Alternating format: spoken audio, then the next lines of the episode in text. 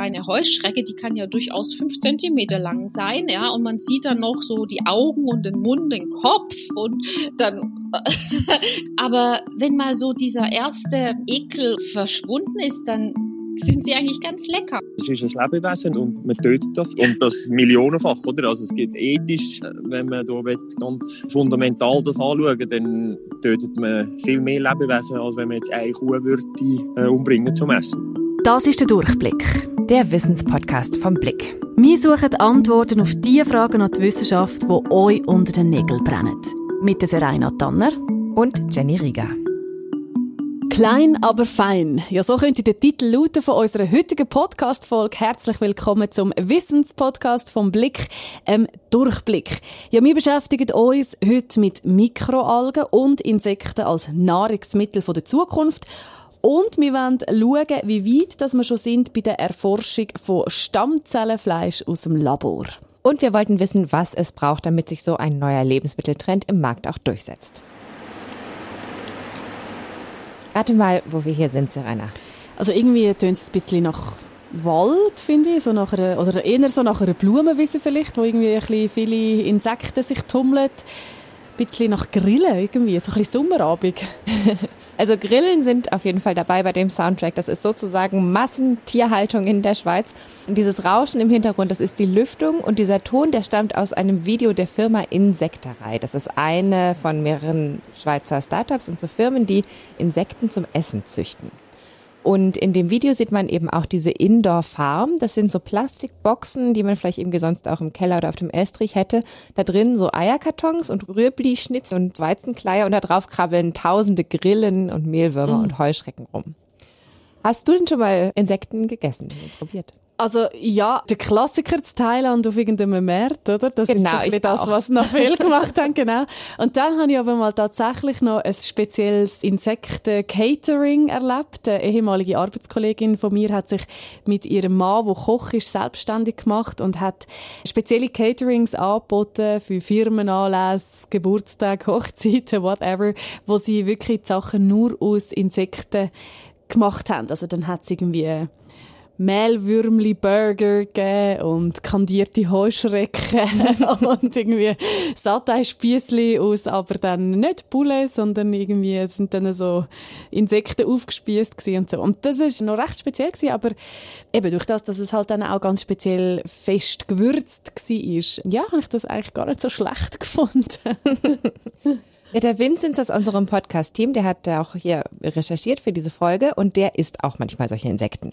Also ich kaufe so zwei, dreimal im Jahr vielleicht Insekten, egal ob das jetzt irgendwie Falafel mit Insektenpulver drin ist oder tatsächlich auch so Mehlwürmer.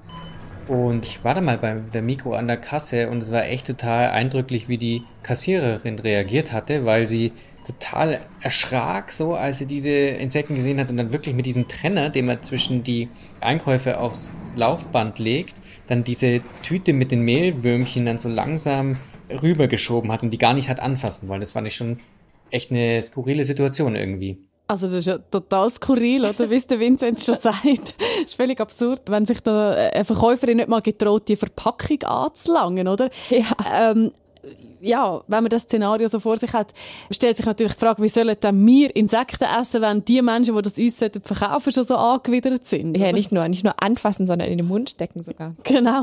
ja, also der Gründer von der Insekterei, der Philipp Egli, der ist studierter Ökonom und der hat die Firma 2018 gemeinsam mit seiner Frau gegründet. Und für die beiden ist das eher ein Abenteuer, weil sie noch einen anderen Job haben. Und wir haben Philipp Egli in den Ferien auf dem Handy erwischt. Darum ist das jetzt nicht so ganz die optimale Audioqualität man muss dann auch mal etwas umsetzen und wir haben uns beide jung und irgendwie äh, voller Energie gefühlt und eben haben auch aus Idealismus heraus das gemacht. Dass wir gesagt haben, uns lange eigentlich nicht, um einfach Konsumenten zu sein und bewusst einkaufen, sondern wir möchten auch eine Art als Produzenten auftreten und versuchen, einen ganz kleinen Beitrag dazu zu leisten, um den Lebensmittelsektor ein bisschen umzukrempeln. Also Ökologie und Nachhaltigkeit, das sind so Argumente, die bei diesem Thema, bei der Recherche dazu immer wieder aufgetreten sind. Wir wissen, wenn sich die Menschheit in dieser Art und Weise weiterentwickelt, werden wir in wenigen Jahrzehnten mehr als 10 Milliarden Menschen auf der Welt sein. Und jeder dieser Menschen Sie und ich, wir haben einen bestimmten Nährstoffbedarf und der ist überall mehr oder minder gleich auf der Erde. Und da muss man sich jetzt überlegen, wie bekommen wir in Zukunft 10 Milliarden Menschen satt, ohne dass wir die Grenzen unseres Planetens überschreiten und damit zukünftigen Generationen ein Überleben auf unserer Erde verunmöglichen. Und da kommen eben die Insekten auch ins Spiel. Das war Christine Brombach vom Institut für Lebensmittel- und Getränkeinnovation an der Zürcher Hochschule für angewandte Wissenschaften. Die mag vielleicht dem einen oder anderen treuen äh, Durchblickhörer bekannt vorkommen. Die hatten wir nämlich in der ersten Folge der letzten Staffel auch schon mal gehört. Und wir haben mit ihr nicht nur über Insekten gesprochen, sondern auch über Mikroalgen und über Laborfleisch, wo wir später nochmal drauf zurückkommen. Tatsächlich sagt Christine Brombach und auch andere Expertinnen und Experten, haben Insekten sehr viele Vorteile gegenüber anderen Tieren als Lebensmittel für Menschen. Erstens haben sie eine schnelle Generationenfolge, also sind quasi eine schnell nachwachsende Quelle. Manche Grillenarten zum Beispiel, die brauchen nur vier Wochen, bis sie groß genug sind, dass man sie ernten kann, wie man das in Insektenproduktion nennt. Und das größte Argument ist aber, dass man eigentlich mehr Netto vom Brutto bekommt da gibt es sehr schöne Gegenüberstellungen, was so quasi der Input und der Output ist. Jetzt Insekten im Vergleich zu Säugetierfleisch. Und da schneiden die Insekten generell sehr viel besser ab. Sie brauchen weniger Land, weniger Energie, weniger Wasser, weniger Futter.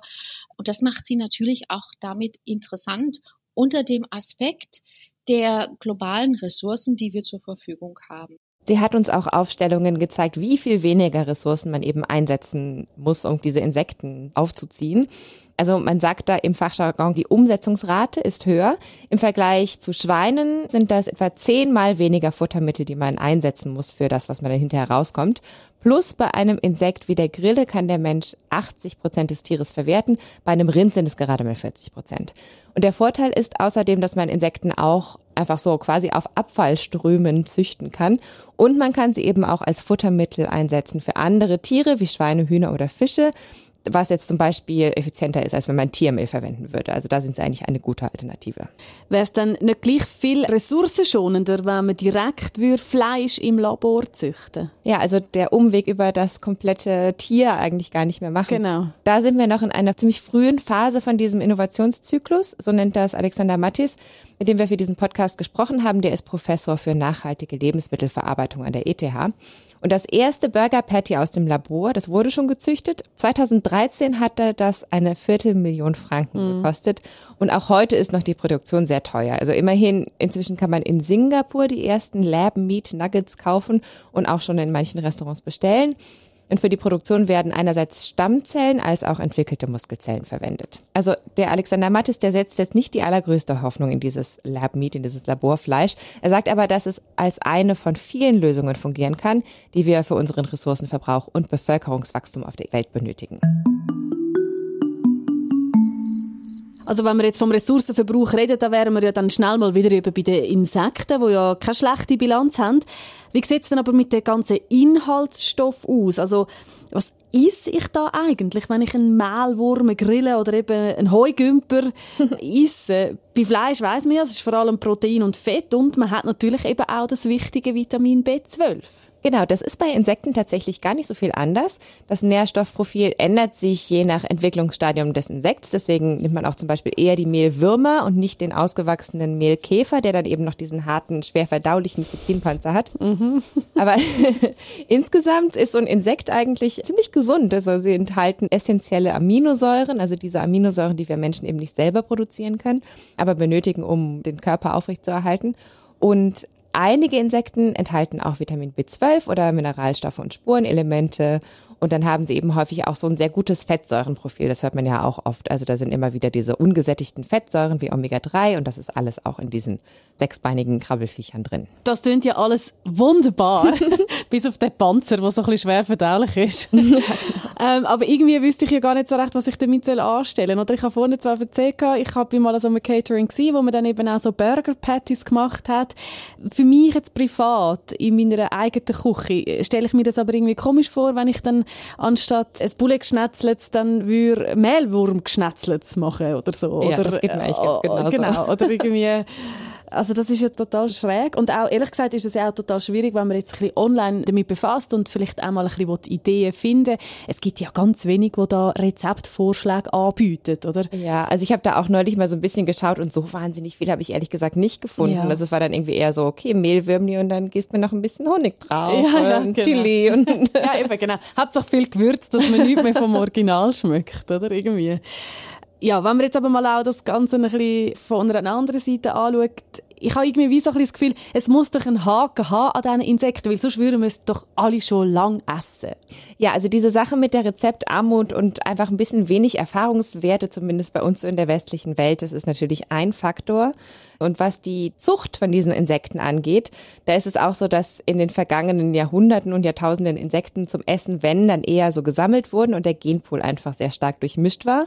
Und deswegen gibt es in der Zucht einfach noch ein paar Unwägbarkeiten. Das ist, dass man nicht genau weiß, ob es über die Generationenfolge hinweg irgendwelche Zelllinien innerhalb eines Insektes gibt, die langfristig eventuell einen schädlichen Effekt haben könnte, weil dieses systematische Züchten von Insekten, so wie es jetzt eben der Fall ist, das ist relativ neu. Und das heißt aber natürlich auch, dass man nicht so recht weiß, was dabei rauskommt, oder? Bei dieser ganzen Zucht der Insekten. Im Gegensatz zu den Erfahrungen, die man schon gesammelt hat mit der Schweinezucht, mit der Hühnerzucht und Rinderzucht. Ja, ganz genau. Und noch eine andere Geschichte ist, wenn man jetzt die Insekten erfolgreich gezüchtet und geerntet hat, dann gibt es eben noch die Herausforderung dieser ungesättigten Fettsäuren, die in den Insekten drin stecken. Die sind nämlich anfällig für Oxidation und das führt eben dazu, dass die nicht so wahnsinnig lange haltbar sind, weil die dann schnell anfangen, ranzig zu schmecken. Deswegen kann man sie eben auch nicht so lange aufbewahren.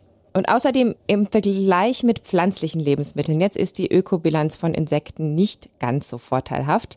Aber der aller, allergrößte Haken, das ist tatsächlich immer noch so. Und da kommen wir wieder ein bisschen zu dieser Verkäuferin an der Mikrokasse, oder? Das sind wir, die Konsumenten und Konsumentinnen. Und das ist auch bei Leuten so, die sich in ihrer Forschung mit Insekten als Lebensmittel befassen und die auch selber essen. Ich muss auch ehrlicherweise dazu sagen, dass es mich anfänglich schon auch Überwindung gekostet hat, wenn ich dann ein großes Insekt wie eine Heuschrecke, die kann ja durchaus fünf Zentimeter lang sein, ja, und man sieht dann noch so die Augen und den Mund, den Kopf und dann die Vorstellung, jetzt knabber ich mich da so durch das Insekt. Aber wenn mal so dieser erste Ekel oder das Ablehnende verschwunden ist, dann sind sie eigentlich ganz lecker. Also es ist ja klar, oder? Für viele von uns geht das nicht intuitiv. Viele Insekten gelten ja auch als Schädling. Die will man auf keinen Fall in der Wohnung und schon gar nicht im Maul haben. und auf der anderen Seite essen wir ja aber auch Meeresfrüchte, oder? Also Krevetten sind ja nicht viel anders als Insekten. Eben, also auch biologisch sind die eigentlich relativ nah miteinander verwandt. Die gehören alle zum Stamm der Gliederfüßer. Dazu gehören auch Spinnentiere und Insekten. Und die Kultur hat wirklich einen sehr starken Einfluss darauf, welche Tiere wir für essbar halten und welche nicht. Also das ist eigentlich ziemlich willkürlich. Und ich finde vor allem das Beispiel, was sie gemacht hat mit den Augen, oder? Das ist ja. so klassisch. Ich meine, bei den, bei den Krabbengröwetten reißt man den Kopf ab, schaut genau, also sieht die Fühler, sieht die Augen. Es ist eigentlich identisch. Ja, stimmt, ja. Die Psychologin und Veganismusaktivistin Melanie Joy hat ja sogar ein Buch darüber geschrieben. Es heißt Karnismus, warum wir Hunde lieben, Schweine essen und Kühe anlegen. äh, nehmen wir mal das Beispiel von den Kühen. Die gehören für viele von uns natürlich auf den Teller. Im Hinduismus ist das allerdings undenkbar. Dort gilt das Tier als heilig. In anderen Kulturen werden Hunde gegessen. In Kasachstan ist Pferdefleisch das Nationalgericht, während das bei uns jetzt eher weniger vorkommt. Mhm. Schweinfleisch ist wiederum für Muslime und Juden ein No-Go. Also es ist total divers. Ja, und auch in vielen Religionen und Kulturen ist es mit Insekten auch nicht ganz so einfach. Das ist vielleicht auch nicht so verwunderlich, wenn man jetzt so mal an die biblischen Plagen denkt, oder? Wo eben ein Schwarm von Heuschrecken auch dabei ist. Für Ashkenazim, also osteuropäische Juden, sind Insekten nicht koscher, während JüdInnen anderer Traditionen durchaus mal eine Wanderheuschrecke essen dürfen. Also da gibt's eben auch sehr viele Unterschiede. Und neben dieser kulturellen Ebene gibt es noch zwei weitere. Das sagt Johanna Gollenhofer von der HSG in St. Gallen. Sie ist Associate Professor for Digital Marketing und befasst sich vor allem mit KonsumentInnenverhalten und auch damit, wie sich Lebensmitteltrends durchsetzen. Wenn wir dann nochmal eine Ebene tiefer gehen, gibt es zum Beispiel auch soziologische Gründe. Wenn ich mich jetzt umschaue in meinem Freundeskreis, in meiner Umgebung, auch in der Mensa, niemand in meinem Umkreis isst Insekten. Das führt dann natürlich auch dazu, dass ich als Konsumentin die Annahme treffe, vielleicht ist es gar nicht so gut. Und wir können noch mal einen Schritt weiter runtergehen. Dann hat man auch diese psychologische Ebene. Oftmals, wenn wir in unseren Breitengraden an Insekten denken, dann kommt auch so ein Gefühl von Ekel hervor. Aber eben, es gibt ja durchaus auch Menschen, die jetzt vielleicht in der Schweiz eben im Migro oder im Coop oder in irgendeinem anderen Supermarkt nicht auf die Idee kommen, Insekten zu kaufen, sich sogar würden davor ekeln. Aber dann, wie du und ich, Jenny, genau. in Thailand in der Ferien sind, auf irgendeinem Markt sind und dann finden, hm, so eine Grillen am Spieß, lass uns das mal testen, oder? Wie erklärt sich so etwas? Genau, also Johanna Goldhofer würde da sagen, dass das in unserem Kopf einfach so ein exotisches Erlebnis ist, eine Ferienausnahme. Im Supermarkt oder im Restaurant daheim passt das dann irgendwie einfach nicht zu unseren Alltagsgewohnheiten. Und eben in vielen asiatischen und afrikanischen Ländern ist es eben einfach so, dass Insekten auf dem Teller dazugehören und nicht nur da. La cucaracha, la cucaracha,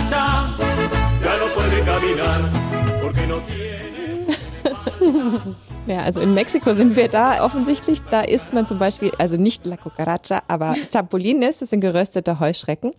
Und auch in Europa essen wir Insekten. Das ist eigentlich gar nicht so selten, auch wenn das vielleicht in Vergessenheit geraten ist hier und da. Im alten Rom und in Athen zum Beispiel, da hat man Termiten und Heuschrecken gegessen. In Russland gibt es heute noch so eine Pasta aus zerstampften Bienen. Okay. Und auf Sardinien gibt es den Casumarzo. Das ist so ein Schafskäse mit Maden. Und die Maden werden mitgegessen. Und in manchen Teilen von Ostdeutschland gibt es diesen Milbenkäse. Da isst man die Tierchen zwar nicht mit, aber ihr Kot und ihr Speichel sorgt dafür, dass der Käse erst reift. Mhm. Und bis ins 20. Jahrhundert war auch in Deutschland und in Frankreich Maikäfersuppe oder kandierter Maikäfer weit verbreitet. Und übrigens gibt es heute Rezepte, wo die Käfer durch Krabben ersetzt werden, mhm. wo wir wieder bei den anderen Gliederfüßern werden. Also neben der ganzen Kulinarik, die du jetzt da aufgezählt hast, Jenny, nutzen wir ja aber tatsächlich gewisse Produkte von Insekten. Zum Beispiel denkt man da als erstes vielleicht gerade an die Seide, wo ja von der Seidenraupe kommt. Dann, wir Frauen nutzen vielleicht ab und zu einen roten Lippenstift. Das kann durchaus sein, dass der mit Karmin eingefärbt worden ist. Das wird aus mexikanischen Schildläusen gewonnen. Also zusammengefasst kann man sagen, die Menschheit hat schon immer Insekten gegessen und isst sie auch heute noch, teilweise auch in Europa. Äh, sie haben eine vergleichsweise gute Ökobilanz und haben ein gutes Nährstoffpäckchen und sie liefern auch noch andere Produkte, wie zum Beispiel Honig, mhm. wo ja doch auch sehr verbreitet ist. Und trotz all diesen Argumenten sind wir aber irgendwie doch noch nicht so weit, dass wir Insekten nicht würden ablehnen würden. Ja, bis Neues angenommen wird, das muss ich erstmal etablieren. Wir haben ja auch schon angekündigt, es wird auch um Mikroalgen gehen und mhm. bei diesen Algen als Lebensmittel ist das sehr ähnlich, was die Akzeptanz angeht.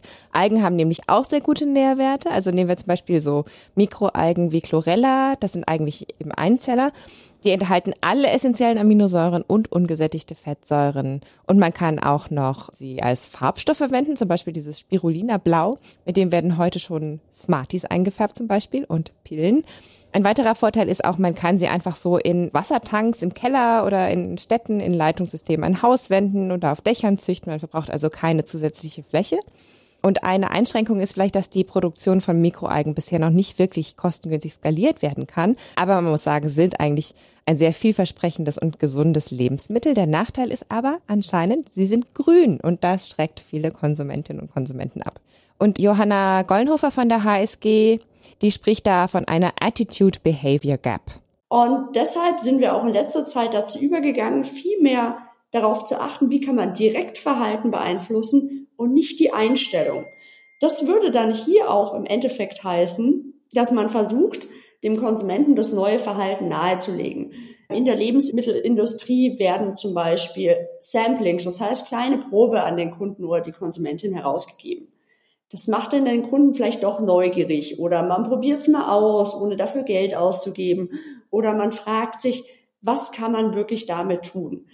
Deshalb, meiner Ansicht nach, liegt der große Hebel eben darin, dass man die Konsumenten mal dazu bekommt, es auszuprobieren und gar nicht so sehr sie mit rationalen Argumenten zu bombardieren oder vielleicht auch gar nicht unbedingt mit emotionalen Argumenten. Aber man muss ja schon sagen, Jenny, Algen haben es ja grundsätzlich sehr viel einfacher bei uns als Insekten. Wenn man jetzt zum Beispiel an Sushi denkt oder eben an den Superfood, mhm. Spirulina, Chlorella-Tabletten werden beworben, dass das super gesund sein soll. Das kann man ja schon nicht ganz vergleichen. Johanna Gollenhofer sagt eben auch, dass man ganz gut an diesen Algenprodukten sehen kann, wie Konsumentinnen und Konsumenten eben schrittweise auch an was herangeführt werden können. Bei Insekten zum Beispiel würde es sich ihrer Meinung nach anbieten, dass man die erstmal in andere Produkte sozusagen reinmischt. Da gibt's auch die Schweizer Marke Essento zum Beispiel, die hat so einen Sportproteinriegel auf den Markt gebracht und die Insekterei, die produziert einen Cracker aus Grillenpulver.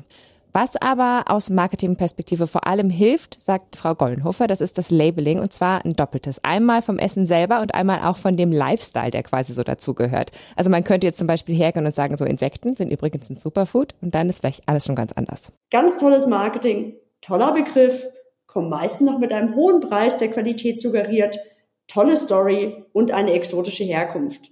Und oftmals findet man ja eigentlich ähnliche Produkte auch auf unseren hiesigen Märkten.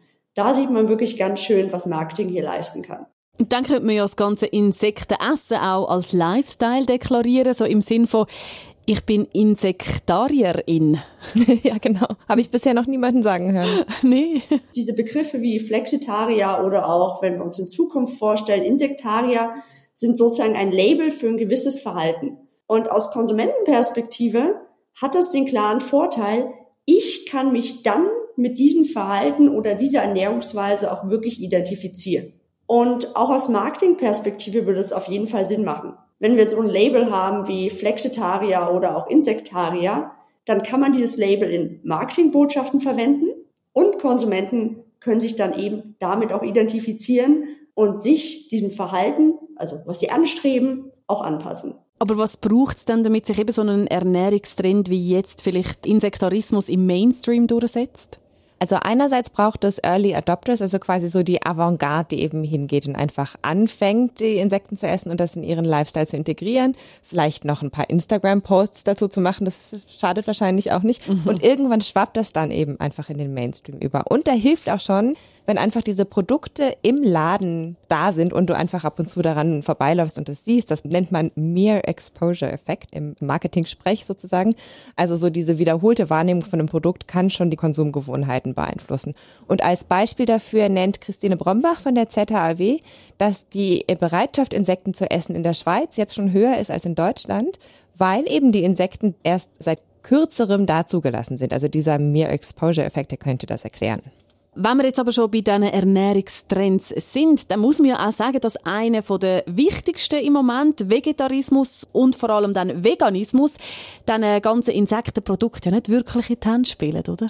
Ja, genau, das haben wir auch den Philipp Egli von der Insekterei gefragt. Das ist einer der grossen Konkurrenten, sage ich mal. Wobei Konkurrent ist jetzt vielleicht auch zu viel gesagt, weil schlussendlich eben, wir haben das aus Idealismus gemacht. Und wenn es mehr Vegetarier gibt auf der Welt, dann ist das fürs Klima sicher eine gute Sache für die Insekterei per se nicht unbedingt, aber ich würde sagen, dann würde ich das dem unterordnen, oder? Philipp Eglin produziert übrigens die Insekten nicht mehr selber heutzutage, sondern verarbeitet Grillenpulver weiter zu Snacks. Und was uns noch aufgefallen ist bei der Recherche, also wenn er oder Christine Brombach oder auch andere Expertinnen und Experten davon sprechen, Insekten zu töten, das haben wir ja schon ein paar Mal gehört, oder mhm. dann sagen sie ernten, wie bei Obst oder Gemüse. Aber man muss halt irgendwie einfach dazu sagen, so Insekten werden halt gezüchtet, das sind Tiere also ich finde auch, es irritiert mich, wenn man da von Ernte redet. Ich finde, es tut es total verharmlosen. Ja, schon ein bisschen, oder? Und ich meine, man muss ja auch schon sagen, also das sind eben Tiere, die werden getötet und zwar indem man sie entweder direkt kocht oder tieffriert oder sie mit CO2 oder Stickstoff begast. Und wir haben da auch den Philipp Egli nochmal drauf angesprochen. Es ist ein Lebewesen und, und man, man tötet das. Also man muss da nicht irgendwie Augenwischerei betreiben. Das ist so. Und das millionenfach, oder? Also es gibt ethisch, wenn man da ganz fundamental das anschauen dann tötet man viel mehr Lebewesen, als wenn man jetzt eine Kuh würde, äh, umbringen zum Essen, oder? Das ist auch noch eine Diskussion, die vielleicht irgendwann mal geführt wird, wenn Insekten viel größer werden und das im Mainstream noch mehr ankommt, oder? Die Alternative von Tier essen, ohne dass man sie tötet, haben wir gehört vorher, ist das sogenannte Lab Meat. Mhm. Das braucht aber allerdings noch einiges. Da muss noch sehr viel daran geforscht werden, bis das wirklich Mainstream tauglich ist. Wie sieht es denn aber mit den Algen und Insekten aus? Wir haben es vorhin gehört, das hat auch ganz, ganz viel mit Marketing zu tun. Jenny, was habt ihr herausgefunden in euren Recherchen? Wann setzt sich das wirklich durch? Also wir haben auch bei der Migro und beim Coop nachgefragt, die beide ja schon Insekten- und Algenprodukte auch verkaufen. Die Migro hat auf die Anfrage hin gesagt, dass das Potenzial bei Insekten immer noch relativ tief sei. Und auch Coop sagt, dass diese Art von Produktion in einer Nische zu Hause ist. Also auch jetzt ohne in konkreten Zukunftsaussicht oder sowas. Bei den Algen geht Coop von einer stabilen Nachfrage aus. Bei der Migro hat sich dagegen so die Nachfrage nach Algenprodukten im Japan-Sortiment gesteigert, vor allem 2020. Vielleicht ein bisschen so das Corona-Kochjahr. Mhm. Spirulina-Pulver weiterhin ein Nischenprodukt bei der Mikro. Und das ist wohl auch die Zukunft. Also eine Summe aus immer mehr Nischen von Insektariern über Flexitariern bis hin zu Veganern, Ovolacta, Vegetariern und so weiter. Der Markt wird eigentlich immer fragmentierter und der Konsument und die Konsumentin sucht sich die Ernährungsideologie, die gut zum jeweiligen Lifestyle oder auch zur jeweiligen Identität passt. La cucaracha, la cucaracha. Das war es mit der neuesten Folge vom Durchblick. Wir danken euch herzlich fürs Zuhören. Die Links zu Studien und Quellen findet ihr wie immer in den Show Notes. Und nächste Woche fragen wir, werden Frauen und Männer eigentlich unterschiedlich krank? Das freut mich sehr. Vergesst nicht, uns zu abonnieren und Tschüss für heute sagen Jenny und Serena. Und in der nächsten Folge werden hier ähm, ähm, wenn euch das jetzt bin ich zusammen. Wenn euch das gehört hat, wo ihr da nein, falsch. oh Gott.